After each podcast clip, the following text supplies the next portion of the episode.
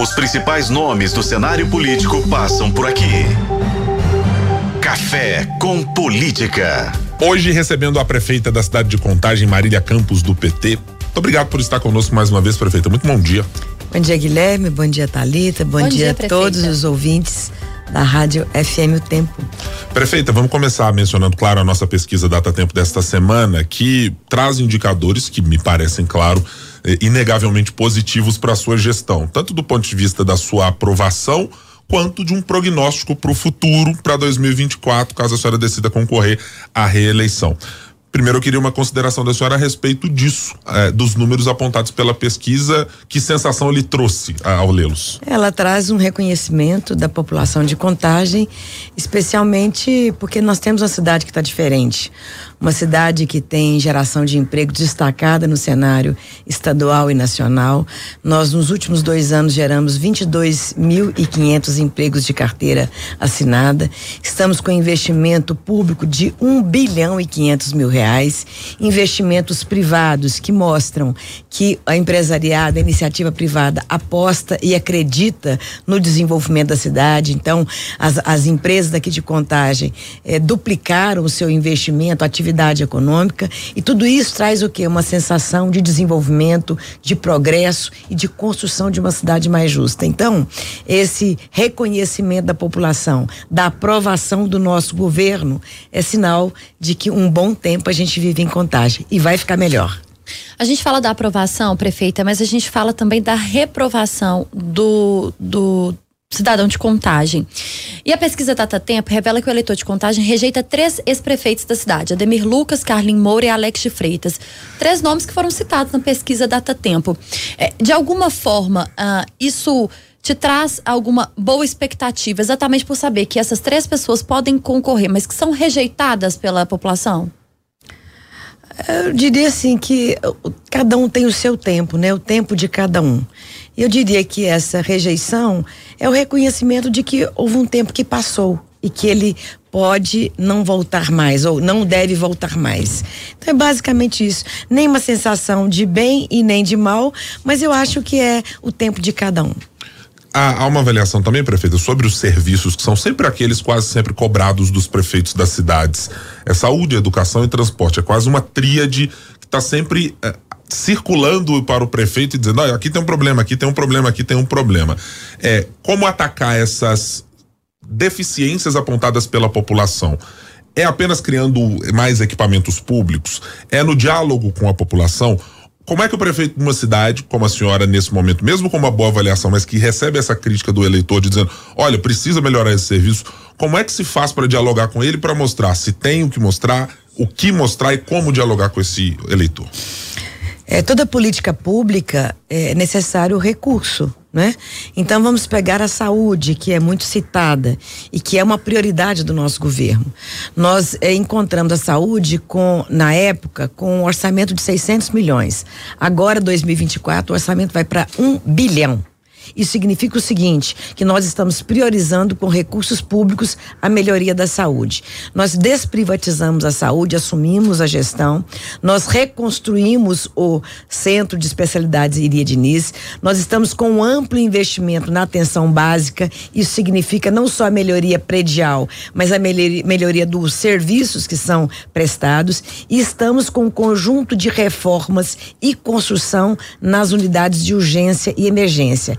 Isso vai significar, e já está significando, a melhoria do atendimento. Isso significa também a redução do tempo de espera e, obviamente, mais acesso. Então, é um processo de construção que, é claro, depende do município, mas também depende do, recurso do Estado e do recurso da União mas da nossa parte nós estamos fazendo.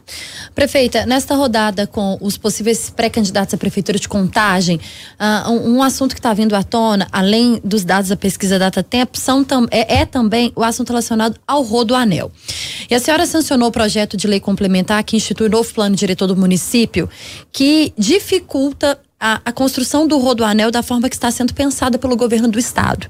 Mas nós ouvimos aqui, e eu vou citar, porque foi dito no microfone da FM o tempo, por exemplo, do pré-candidato, possível pré-candidato, o, o, advogado Felipe Saliba, de que é, essa tentativa de, de dificultar o traçado do Rodoanel colocado pelo governo do estado seria uma forma de fazer política é, e que é, ele concordava inclusive com, com o traçado do estado.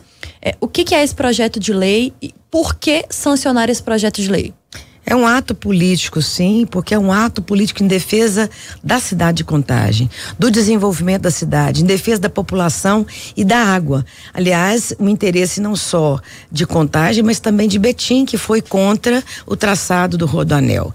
É, nós não somos apenas contra o traçado, nós apresentamos uma proposta de traçado do Rodoanel, Rodoanel porque acreditamos que é importante viabilizar um projeto alternativo ao anel rodoviário. Mas, infelizmente, infelizmente, não tem escuta por parte do Estado para aceitar esse novo traçado. Então, o plano diretor hoje ele não admite o traçado do rodoanel na bacia de Vargem das Flores. E como todo rodoanel deve ser, ele tem que contornar a cidade e não estabelecer muros, rasgar as cidades. E isso vai trazer um prejuízo enorme para nossa população.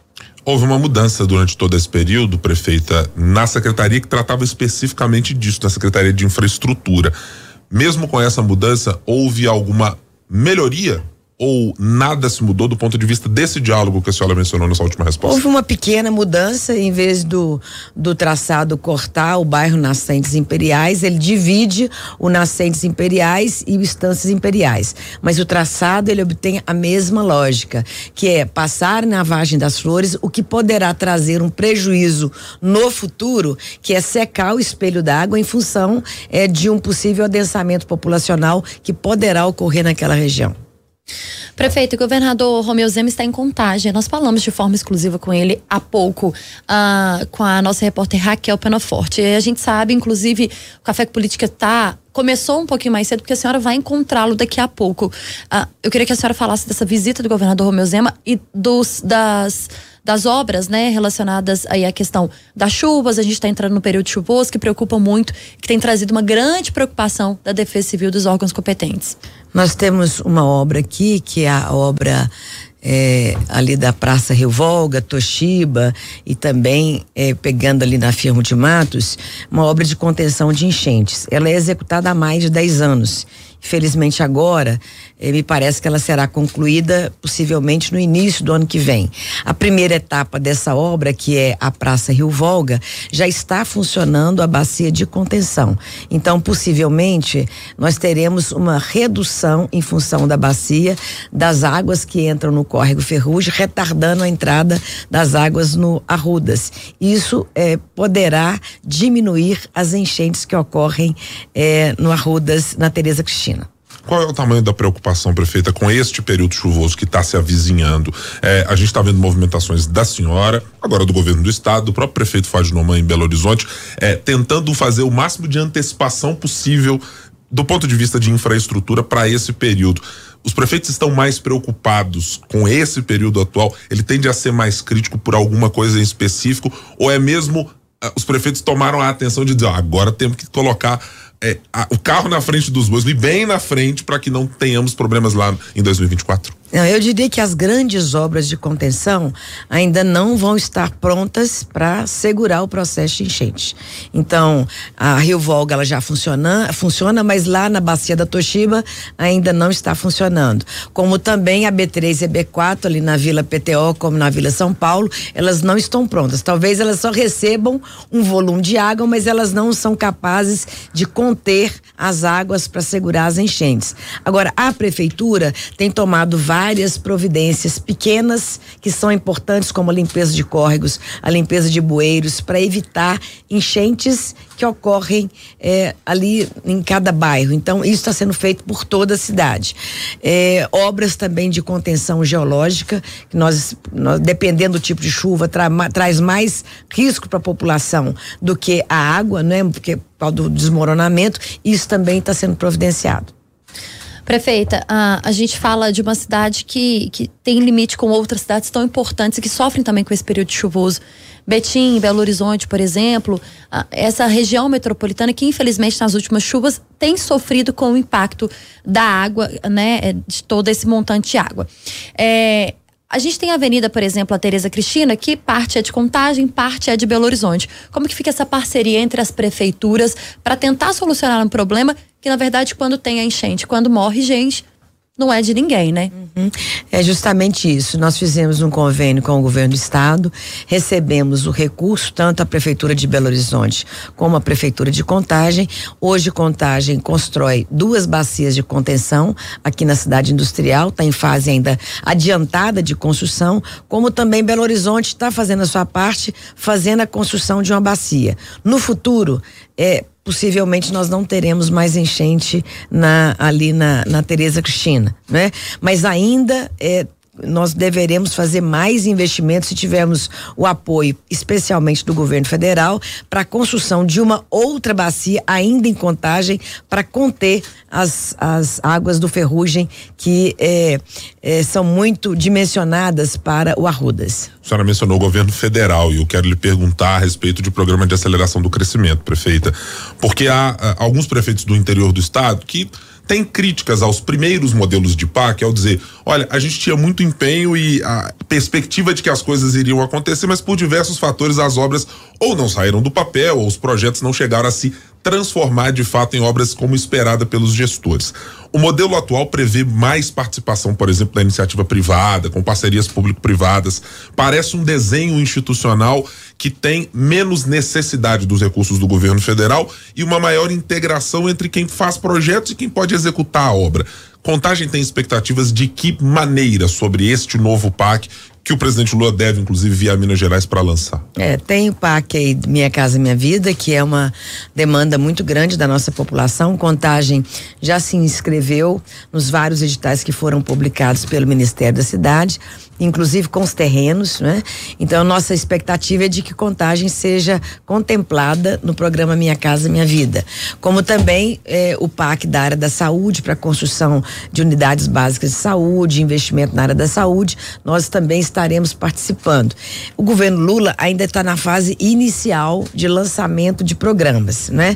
Mas a nossa expectativa é que com essa combinação eh, para eh, os municípios participarem também com a iniciativa privada a partir do ano que vem, principalmente final do ano, nós estaremos com um grande volume, maior ainda, de investimento público e privado. É uma expectativa dos prefeitos de que eh, claro, o primeiro ano está sendo tratado pelo governo federal como uma espécie de ajuste das contas para tentar, talvez na segunda metade do governo, ter algo mais impulsionado. É a mesma expectativa que os prefeitos têm, prefeito? Sim, é expectativa. Assim, não dá para falar, olha, de uma hora para outra vai vir. Mas eu tenho certeza que o governo Lula está fazendo esse planejamento na expectativa de que é, ocorra um crescimento em função, inclusive, do investimento público. E é claro, né? Toda vez que tem investimento público gera mais emprego, mais renda e, portanto, mais justiça social. Prefeito, um ponto da pesquisa Datatempo que chama a atenção é em relação à realização de shows e eventos. Quase 70% de aprovação pela população. Como que o lazer chega como um ponto de destaque no governo? Lazer, cultura, esporte. Sábado agora nós vamos ter uma maratonina de crianças.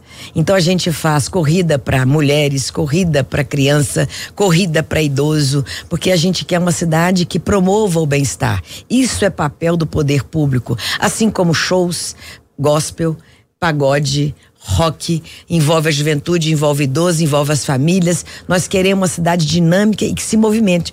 E é papel do poder público, inclusive porque a gente quer que tudo de bom aconteça em contagem. Antigamente, Thalita, a gente tinha que ir para outras cidades para assistir um show. E geralmente pagávamos para assistir o show. Aqui em contagem agora acontece e é de graça, gratuito para a população, inclusive para aquela que não tem condição de pagar. E essa, prefeita, é uma crítica que os seus adversários políticos de momento eh, e aqueles que estão posicionados na pesquisa, inclusive, fazem a gestão da senhora. Dizer sempre assim.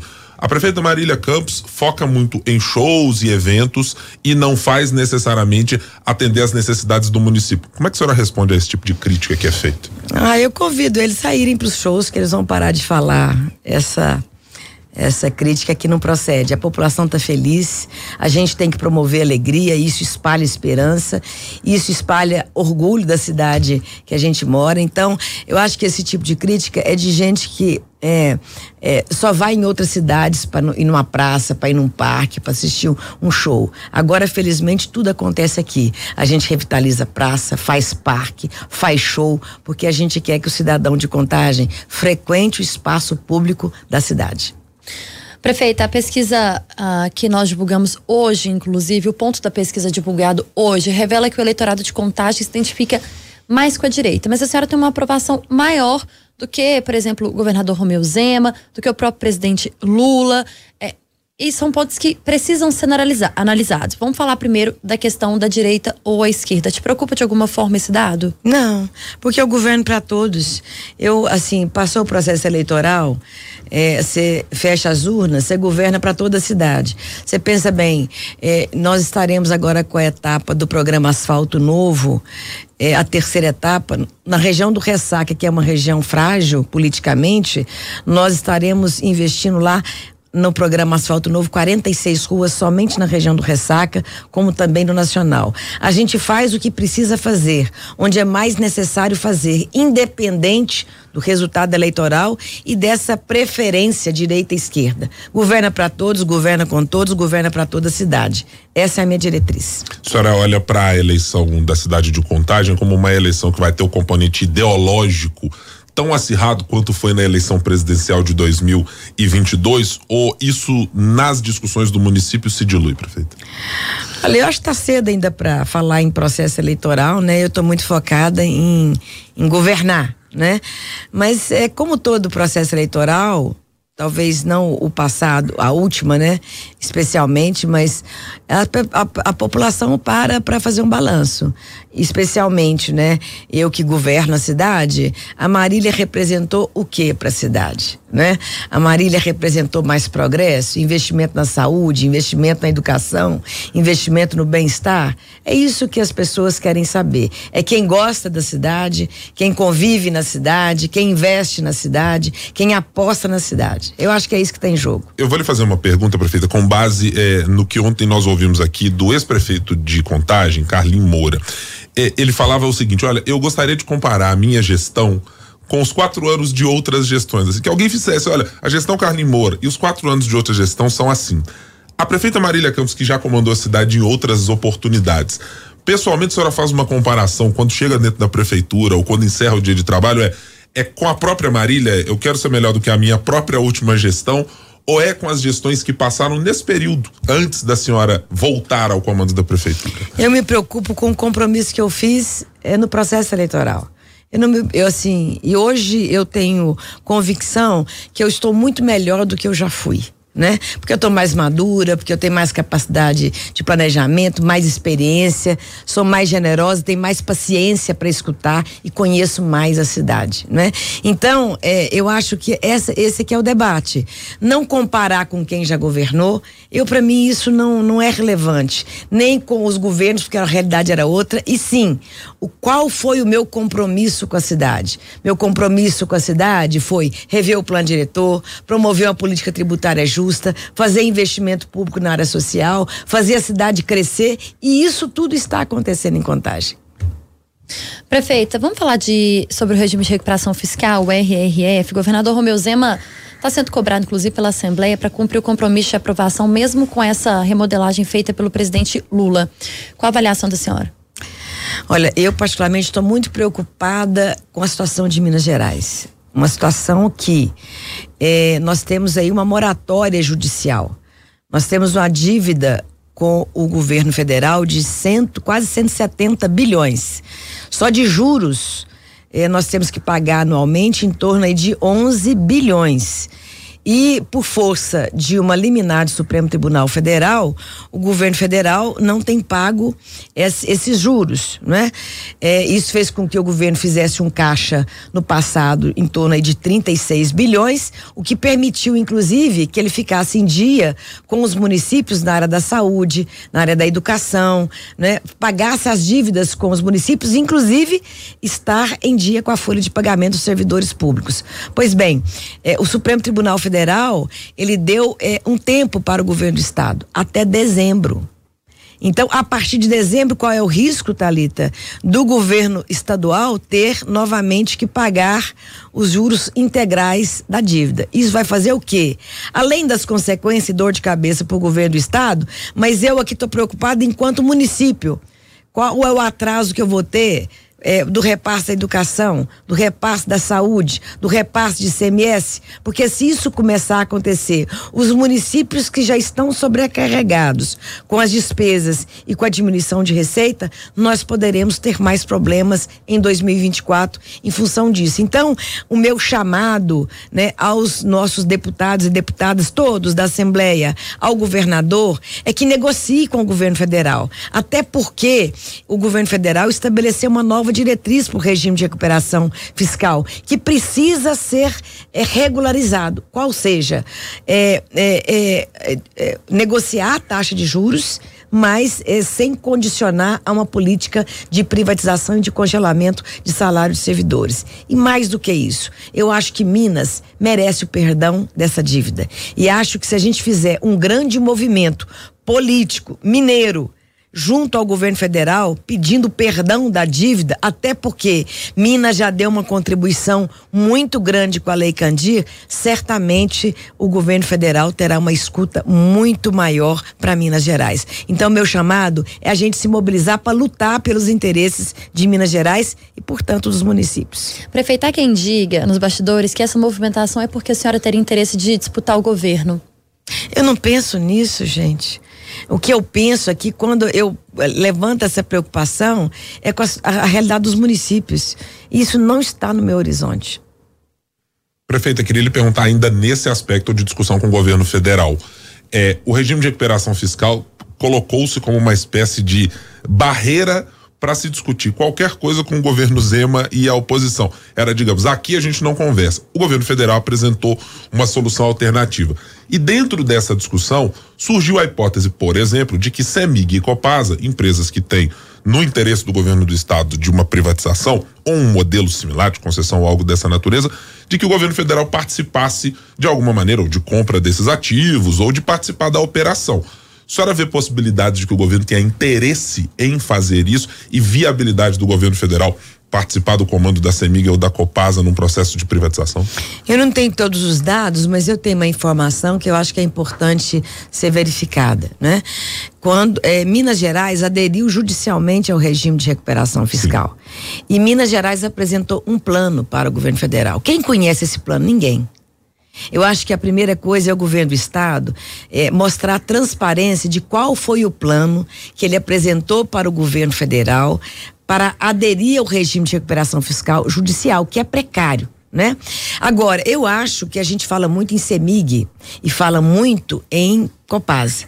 Só que a questão central não é nem CEMIG e Copasa, é o nosso nióbio, que está na Codemig, que representa em torno de 30 bilhões isso aí é que é pesado também. E é isso aí que eu acho que a gente, além de Semig e Copasa, nós temos que defender a Codemig contra a sua privatização. Porque ela representa um recurso grande para Minas Gerais. A senhora prefeita chegou a convidar o governador Romeu Zema para alguma conversa com o presidente Lula, com o ministro Fernando Haddad? Não. Essa relação distante do governador Romeu Zema com o presidente Lula e com o governo federal atrapalha de que forma os municípios mineiros? Pois é, eu acho que o governo Zema, bom, é, se eu pudesse sugerir, né, deveria se aproximar mais do governo federal.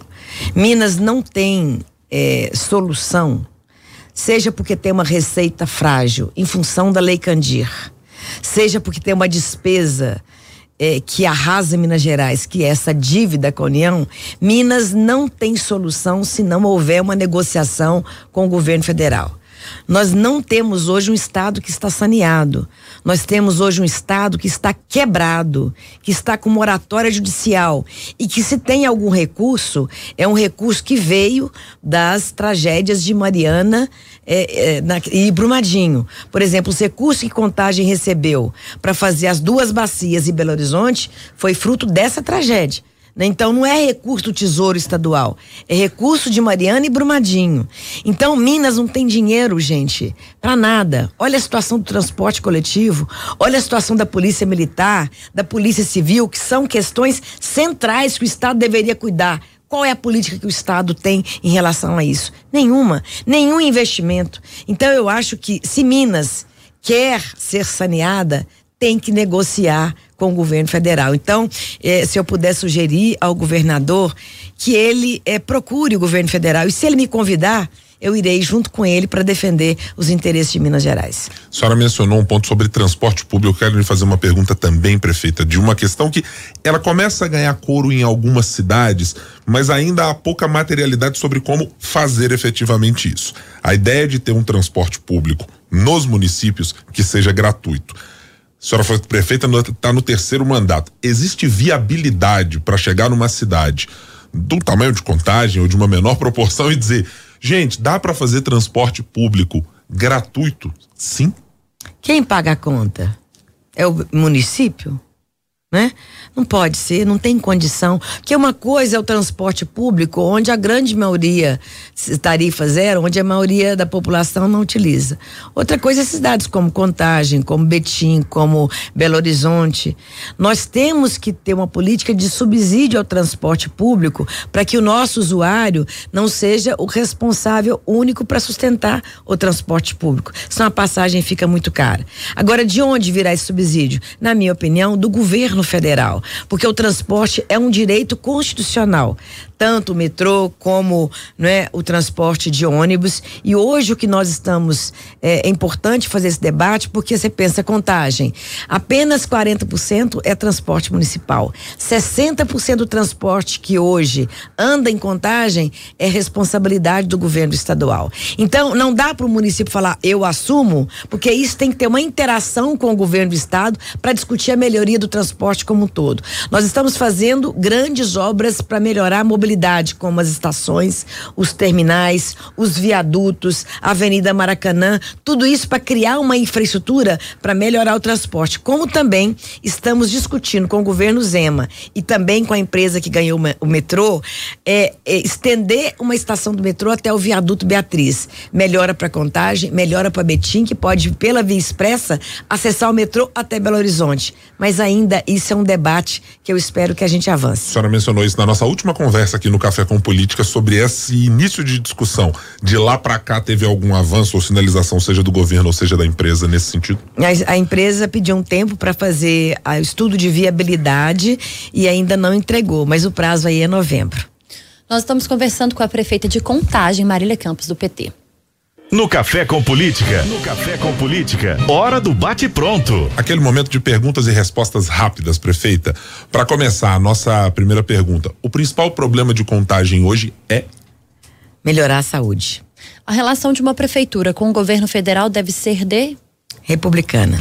O principal adversário ou adversária de Marília Campos nas próximas eleições, se for candidata. Não sei. Nós conversamos com a prefeita de Contagem, Marília Campos, do PT, nesta rodada, onde nós estamos ouvindo todos aqueles possíveis pré-candidatos à prefeitura em 2024. Então, a prefeita que pode ser uma possível pré-candidata à reeleição. Final do ano a gente decide. É isso, prefeita, obrigada, viu? Volto e volta sempre. aqui no Café com Política para contar para Só convidar. Ótimo dia para a senhora, viu? Obrigada, gente. Um abraço para todos. Muito obrigada. Os principais nomes do cenário político passam por aqui. Café com Política.